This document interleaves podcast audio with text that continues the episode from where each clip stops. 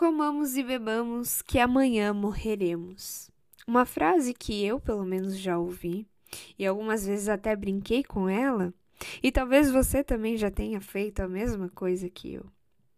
E se você ainda não tinha ouvido essa frase, hoje você viu que essa frase, na verdade, é um versículo bíblico.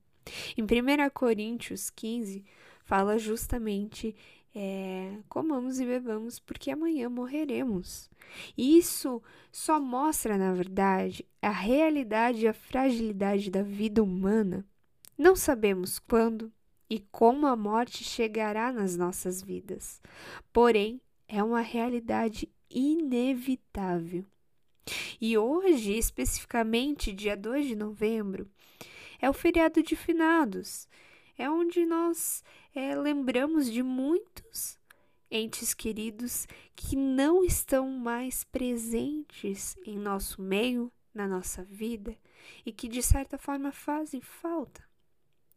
E o texto de hoje mostra ou quer nos mostrar um, uma forma diferente de encarar a morte. Como assim?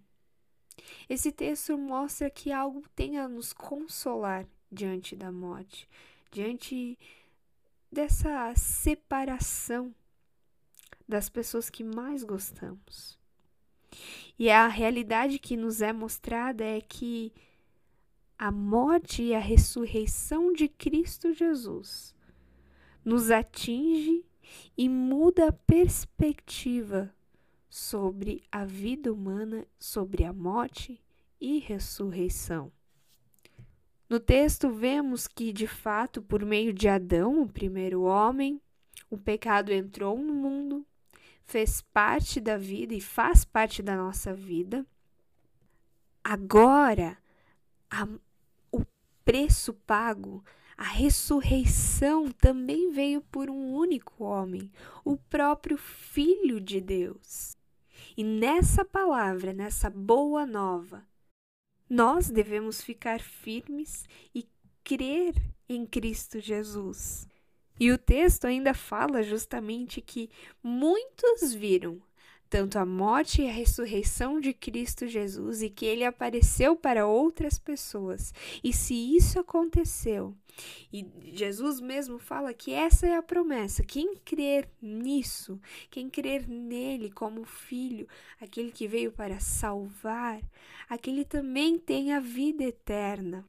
E aqui não é para fazer especulações de como, o que vai ser diferente depois, ou qual é a forma do nosso corpo, seremos luzes ou seremos teremos um corpo. Aqui não é isso que vai importar. O que importa é de fato que aquele que crê em Jesus Cristo, aquele que de fato tem a sua vida firmada nessa verdade e nessa palavra, ela tem a esperança da vida eterna. Que você possa olhar para talvez os entes queridos que você acabou perdendo já nessa trajetória da vida.